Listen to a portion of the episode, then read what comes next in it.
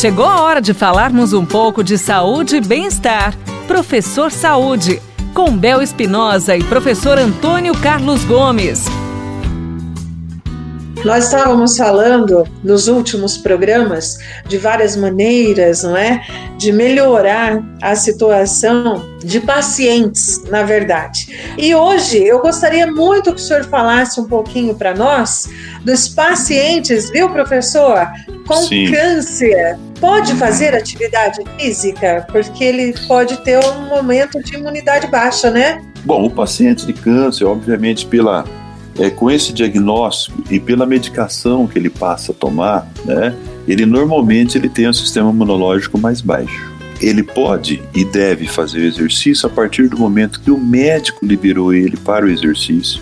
Uhum. E o exercício tem uma finalidade de melhorar a oxigenação sanguínea e, consequentemente, colocar mais oxigênio nas células distribuídas em todo o seu corpo, no sistema endócrino, no, no cérebro, enfim.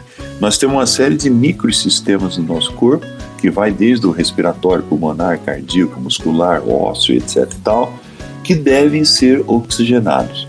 Agora, o exercício só pode ser prescrito para uma pessoa com patologia de câncer a partir do momento que o médico autorizar. O que a gente tem estudado é que os exercícios para as pessoas com câncer, dependendo do tipo de câncer, devem ser exercícios moderados, exatamente porque eles estão debilitados. Agora, uhum. existem né, uma série de publicações científicas mostrando que o exercício leve, exercício moderado para pessoas com câncer autorizado a fazer, auxilia uhum. na cura, ou seja, na diminuição dos problemas do câncer.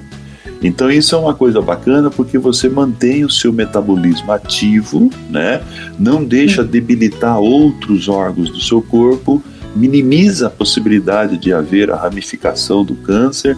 Dizer, uhum. Então os estudos são muitos que defendem realmente a, a você realizar o exercício moderado, prolongado, muito bem controlado, com frequências cardíacas baixas, por exemplo, uhum. abaixo de 140 batimentos por minuto, e isso ajuda muito a aumentar esse fluxo sanguíneo em toda a região do corpo. Que ótimo! Obrigada, professor! Estamos aqui à disposição.